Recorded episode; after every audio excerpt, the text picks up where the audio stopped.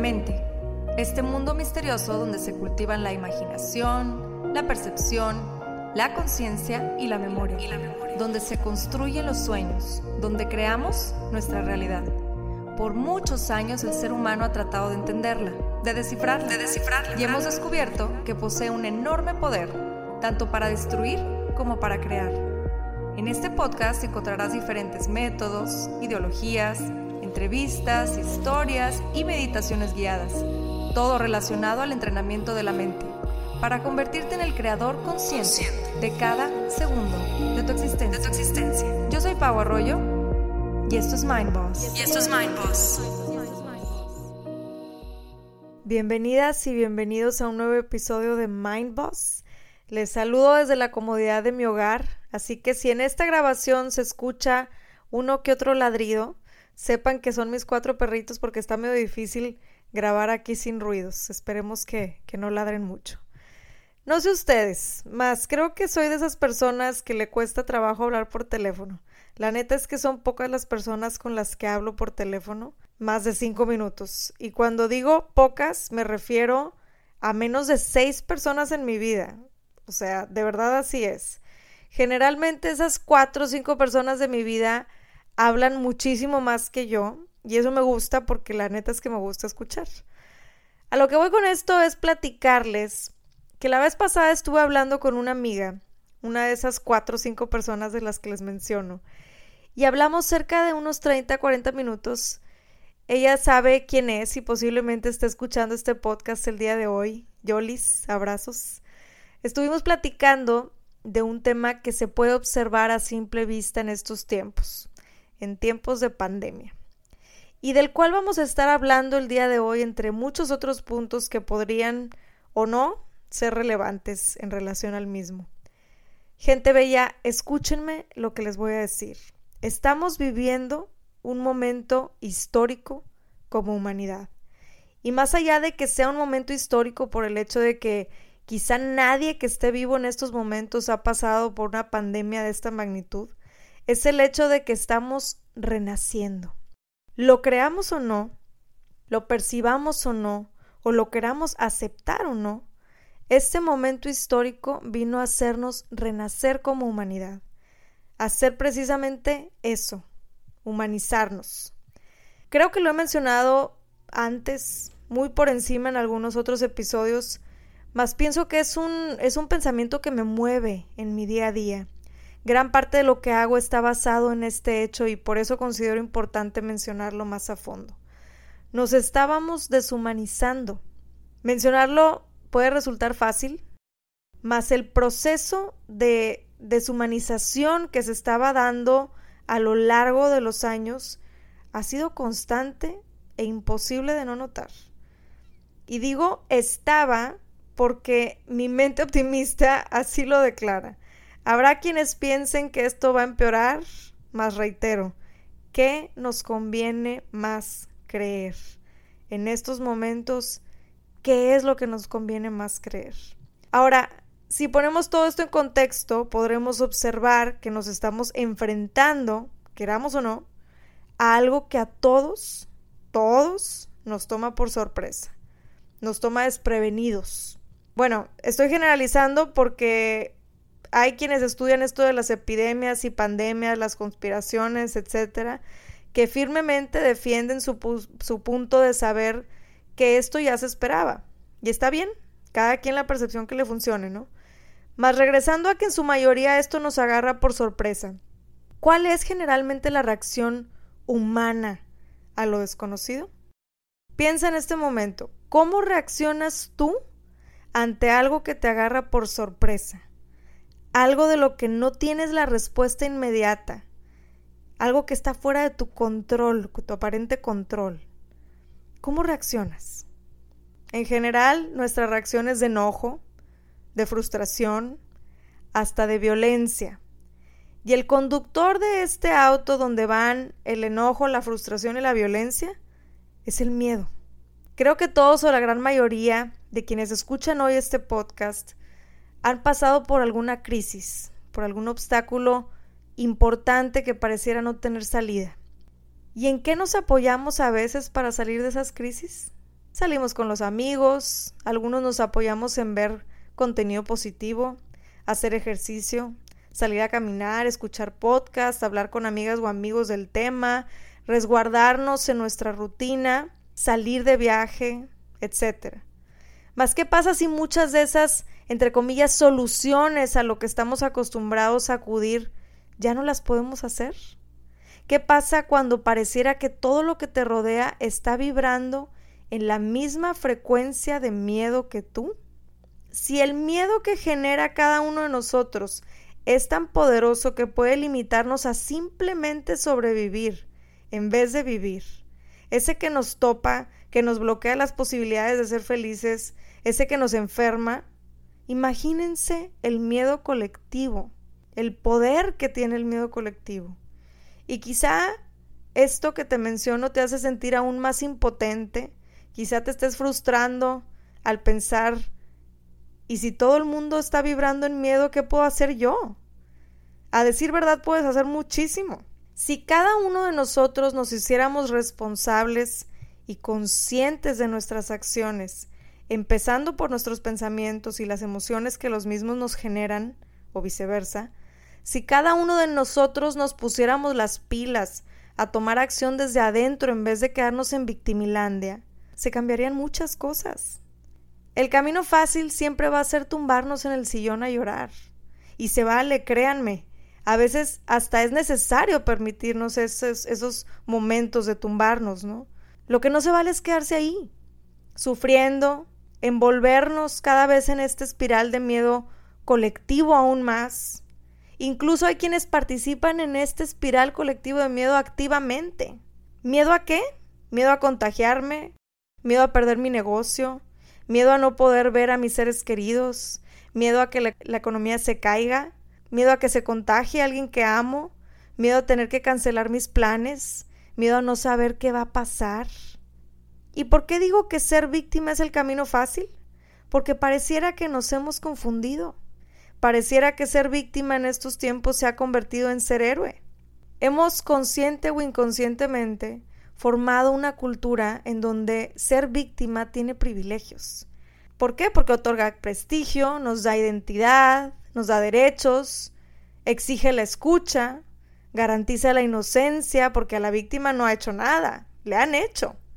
Dice Daniel Giglioli, ensayista y analista italiano, que la víctima no tiene necesidad de justificarse y que precisamente ese es el sueño del poder, una posición estratégica. De hecho, establecer quién es más víctima es el pretexto de todas las guerras y conflictos cotidianos. En otras palabras, siempre estamos como humanos buscando eso, los polos, blanco, negro, bien o mal, víctima, victimario, ¿Y qué pasa? Que en este caso, en lo que estamos viviendo al día de hoy, esta pandemia, nos viene a abrir los ojos, entre muchas otras cuestiones, a esto precisamente. ¿Por qué? Porque aunque nuestra mente entrenada nos diga una y otra vez que somos víctimas de lo que nos está sucediendo, lo que sea que te preocupe más de los miedos que mencioné anteriormente, no hay víctima porque no puede existir la víctima sin el victimario, porque para el ser humano la solución está en encontrar al culpable de su desgracia y vengarse de alguna manera, o pensar que el karma será cargo, ¿no? Pero en este caso, ¿qué se hace? ¿Cómo obtenemos esa justicia que constantemente buscamos para sentirnos menos mal? Esta es una de las razones por las cuales les mencioné al principio que esta situación es un renacer, en todos los sentidos, porque literalmente nos estamos viendo obligados, obligadas, de cierta manera, a cambiar nuestros patrones de pensamiento. Nos obliga a tener que cambiar estructuras cerebrales, surcos en nuestro cerebro que hemos construido a base de creencias, de pensamientos por años y años y generación tras generación. Y entonces, si no hay víctimas, ¿Qué hay? ¿Culpables? Tampoco, porque ya mencionamos que sin culpables no hay víctimas, entonces es lo mismo viceversa. ¿Y entonces qué hay? ¿Qué somos todos? Somos responsables. No nos queda más que hacernos responsables y colectivamente. Y es entonces cuando ese despertar, que era evidente que nos surgía, sucede. Porque el despertar no es otra cosa que darse cuenta. La conciencia no es otra cosa que darse cuenta. Y cuando nos damos cuenta de que lo único que tenemos somos los unos a los otros, también nos damos cuenta de que cuando deja de haber víctimas es cuando entonces estamos todos juntos en esto. Y que todos, absolutamente todos somos responsables. Ojo aquí, que tendemos a pensar que responsable es sinónimo de culpable, no se confundan. ¿Qué pasa? Que mientras no comprendamos y no nos demos cuenta de esto, vivimos entonces cegados, vivimos entonces frustrados, enojados y con miedo. Entonces, actuamos desde esas emociones, en vez de actuar desde la conciencia. Ahora, ¿cómo podemos identificar esto que les platico en la actualidad? A simple vista, se puede observar cómo insiste nuestra mente entrenada a la visión de víctima, victimario. Les voy a dar algunos ejemplos. Los dueños de empresas, de negocios, viendo la manera de seguir trabajando, seguir vendiendo o produciendo, o quizá tengan que cerrar, o quizá tengan que reducir sueldos. Los empleados enojados en rol de víctima porque ¿cómo es posible que les bajen el sueldo? ¿Cómo me van a dejar sin trabajo? Incluso unos molestos porque tienen que ir a trabajar. ¿Ellos qué culpa tienen de la pandemia? Que resuelva el dueño. Y los dueños, enojados, en papel de víctima también, porque ¿qué culpa tienen ellos de la pandemia? Que resuelva el gobierno. Los padres de familia enojados, frustrados porque algunos colegios siguen cobrando los meses a pesar de que los alumnos no están yendo a clases. ¿Qué culpa tenemos de la pandemia? Si están faltando, ¿cómo voy a pagar? Que resuelvan los dueños o encargados del colegio. Y los dueños de, los colegios enojados y frustrados porque ¿qué culpa tienen ellos de la pandemia? tienen que seguir generando dinero y pagar las nóminas. Que lo resuelva alguien más. Las mamás y los papás frustrados, desesperados por el encierro con los hijos en casa 24/7. Los niños, adolescentes, jóvenes frustrados y enojados por no poder salir. Y así podríamos platicar de infinidad de casos. Y como no hay culpable, entonces se me está dificultando ponerme en el papel de víctima. Y como no tengo a quién culpar, tengo dos opciones. O entro en crisis o me pongo las pilas. Es evidente que la gran mayoría de los seres humanos estamos acostumbrados, o más bien nos viene por naturaleza, buscar un líder. Alguien que se haga cargo, alguien que nos muestre el camino, que nos diga qué hacer, que nos dé respuestas, que nos apunte a lo que está bien o mal. Y precisamente por buscar afuera constantemente, nos hemos olvidado de buscar en nuestro interior, de escucharnos, de hacernos responsables. En este tipo de situaciones, todo es incierto. Y aunque pareciera que estamos viviendo una desgracia, lo cierto es que, al menos colectivamente, lo que estamos viviendo es justamente lo que necesitábamos. Vuelvo al punto que les mencionaba anteriormente nos estábamos deshumanizando. De verdad, creo firmemente que la vida nos está dando un mensaje bastante claro y depende de nosotros quererlo ver, escuchar y entender. ¿O no? Por más optimista que pudiera ser cualquiera, estaba medio cañón, la neta, no darse cuenta de lo que colectivamente estaba sucediendo. Muchos podrán discutir que la realidad se basa en lo que te enfocas, Incluso yo muchas veces lo he mencionado porque es totalmente cierto. Al escoger en qué nos enfocamos, vamos escogiendo qué entra en nuestra visión de la realidad o no. Mas no podemos dejar de lado que además de la realidad que cada ser humano experimenta personalmente, existe una realidad colectiva, una realidad que nos compete a todos. Porque bien que mal, no estamos solos en este mundo. Y lo que le afecta a uno, nos afecta a todos, energéticamente hablando. Muchos de nosotros que nos enfocamos en el lado positivo de las cosas o quienes estamos en constante trabajo para lograrlo, concordábamos que en ocasiones estaba esta sensación como de ir en contra de ir contra la corriente, ¿no? porque el mundo parecía no permitir encontrar el balance. Estábamos tan necesitados de empatía, teníamos tan poca paciencia, tan poca tolerancia a la frustración, acostumbrados a que todo se nos diera rápido. Íbamos tan deprisa por la vida que no se nos ocurría detenernos a pensar si en realidad todo estaba bien. ¿Y por qué digo en realidad? Porque a todo nos adaptamos los seres humanos y pareciera que nos habíamos adaptado a ese ritmo de vida. Pareciera que nos estábamos adaptando a que las estadísticas de suicidio, de ansiedad, de depresión, tanto en adultos como en menores, iba en incremento constante, a que cada vez había menos contacto físico.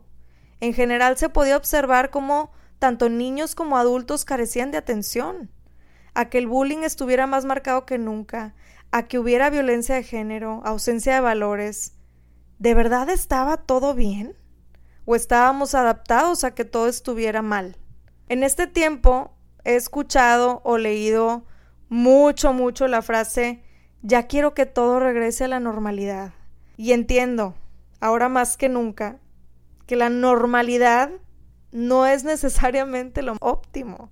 Está más claro que nada que en general nos es más cómodo regresar a lo que ya conocemos, por más mal que esté.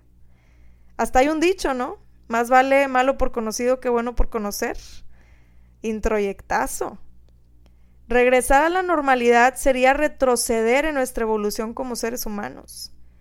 En este tiempo que nos vemos casi casi obligados a estar en casa, a estar aislados, sé que muchos de nosotros hemos descubierto muchas cosas, o quizá pocas, mas con mucho sentido. En lo personal puedo decir con toda sinceridad que mi proceso de adaptación al encierro, a este cambio de hábitos y rutinas, no estuvo nada fácil. Mas cuando la vida te pone en este tipo de situaciones en las que no tienes otra opción y en las que, reitero, no hay culpables, el camino de víctima es prácticamente nulo. ¿Y qué hacemos casi automáticamente? Nos ponemos a pensar, nos ponemos a vivir la vida más en un estado de alerta. Y ojo, no me refiero a la alerta de preocupación, sino de estar presentes. Y menos en un estado automático. Ese estado en el que estábamos algo acostumbrados a vivir. Qué irónico, la neta, que estábamos tan deshumanizados, que no valorábamos los abrazos y ahora se nos prohíbe el contacto físico. Qué irónico que aún sabiendo que la naturaleza es nuestra fuente de vida, la descuidábamos y no la valorábamos. Y ahora no podemos salir a disfrutar de ella. Qué irónico que en muchas ocasiones huíamos de nuestros problemas, saliéndonos de casa, distrayéndonos en otras cosas, y ahora casi casi se nos obliga a enfrentarlos. Qué irónico que estábamos viviendo en una era en donde el valor que le dábamos a las personas se basaba en su estatus social, en su físico, en cuántas bolsas de marca o qué coche o carro tiene, en sus títulos. Y esta situación vino a recordarnos que todos somos iguales, que nadie es más o menos que nadie, que sin unos no existimos los otros, que si se enferma uno, se puede enfermar otro, que si se cae la economía nos afecta a todos, que los responsables de salir adelante somos todos y cada uno de nosotros, que puede suceder que no haya un líder que nos apunte hacia el camino correcto, que no haya nada ni nadie allá afuera que pueda darte la tranquilidad y paz y estabilidad que estás buscando porque todo es incierto. Él o la única que se puede dar esas respuestas eres tú. Él o la única que se puede hacer responsable eres tú. Y si nos ponemos a observar podremos ya empezar a ver algunos frutos de este gran milagro que nos está sucediendo.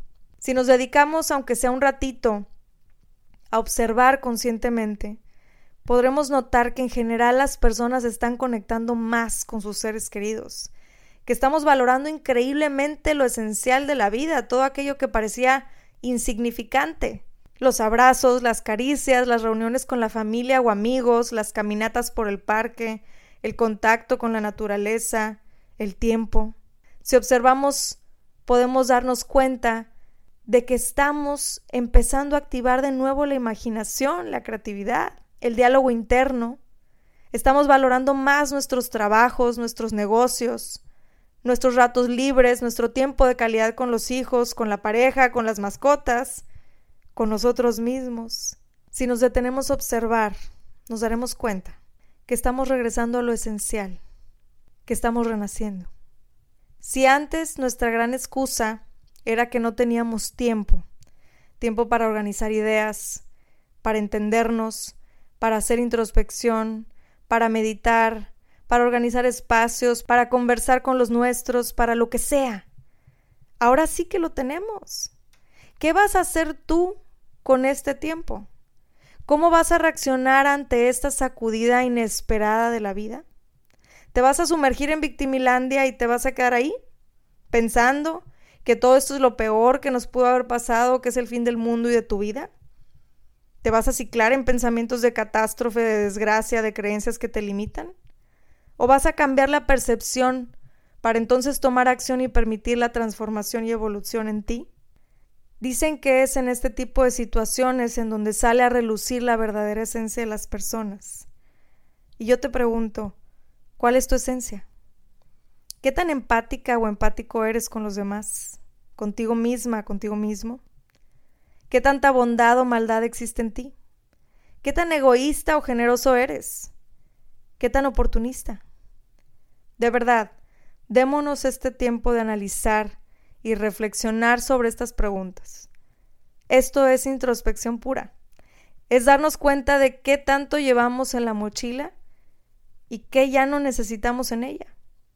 Sé que son momentos en los que nos podemos sentir sumamente frustrados, con miedo incertidumbre, en muchos aspectos de nuestra vida.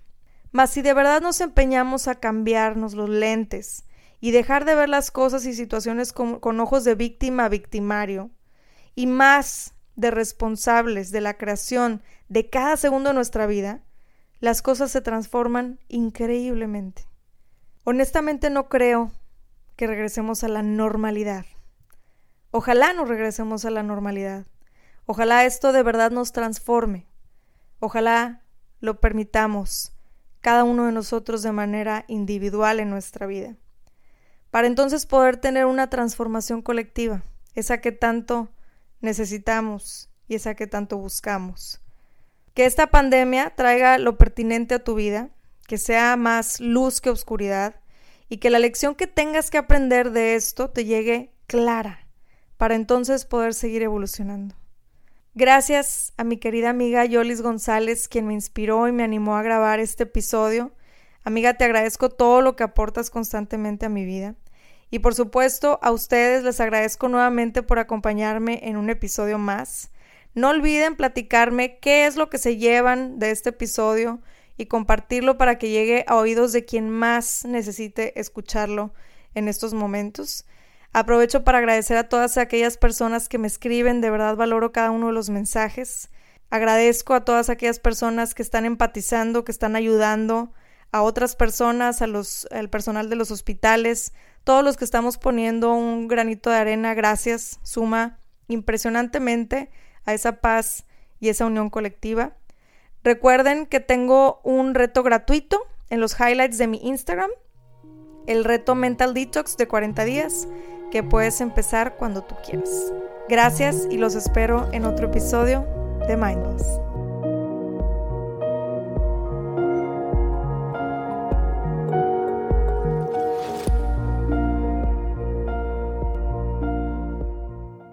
Hello, it is Ryan, and I was on a flight the other day playing one of my favorite social spin slot games on chumbacasino.com. I looked over the person sitting next to me, and you know what they were doing? They were also playing Chumba Casino. Coincidence? I think not. Everybody's loving having fun with it. Chumba Casino is home to hundreds of casino style games that you can play for free anytime, anywhere, even at 30,000 feet. So sign up now at chumbacasino.com to claim your free welcome bonus. That's chumbacasino.com and live the Chumba life. No purchase necessary. Group. Void were prohibited by law. See terms and conditions. 18 plus.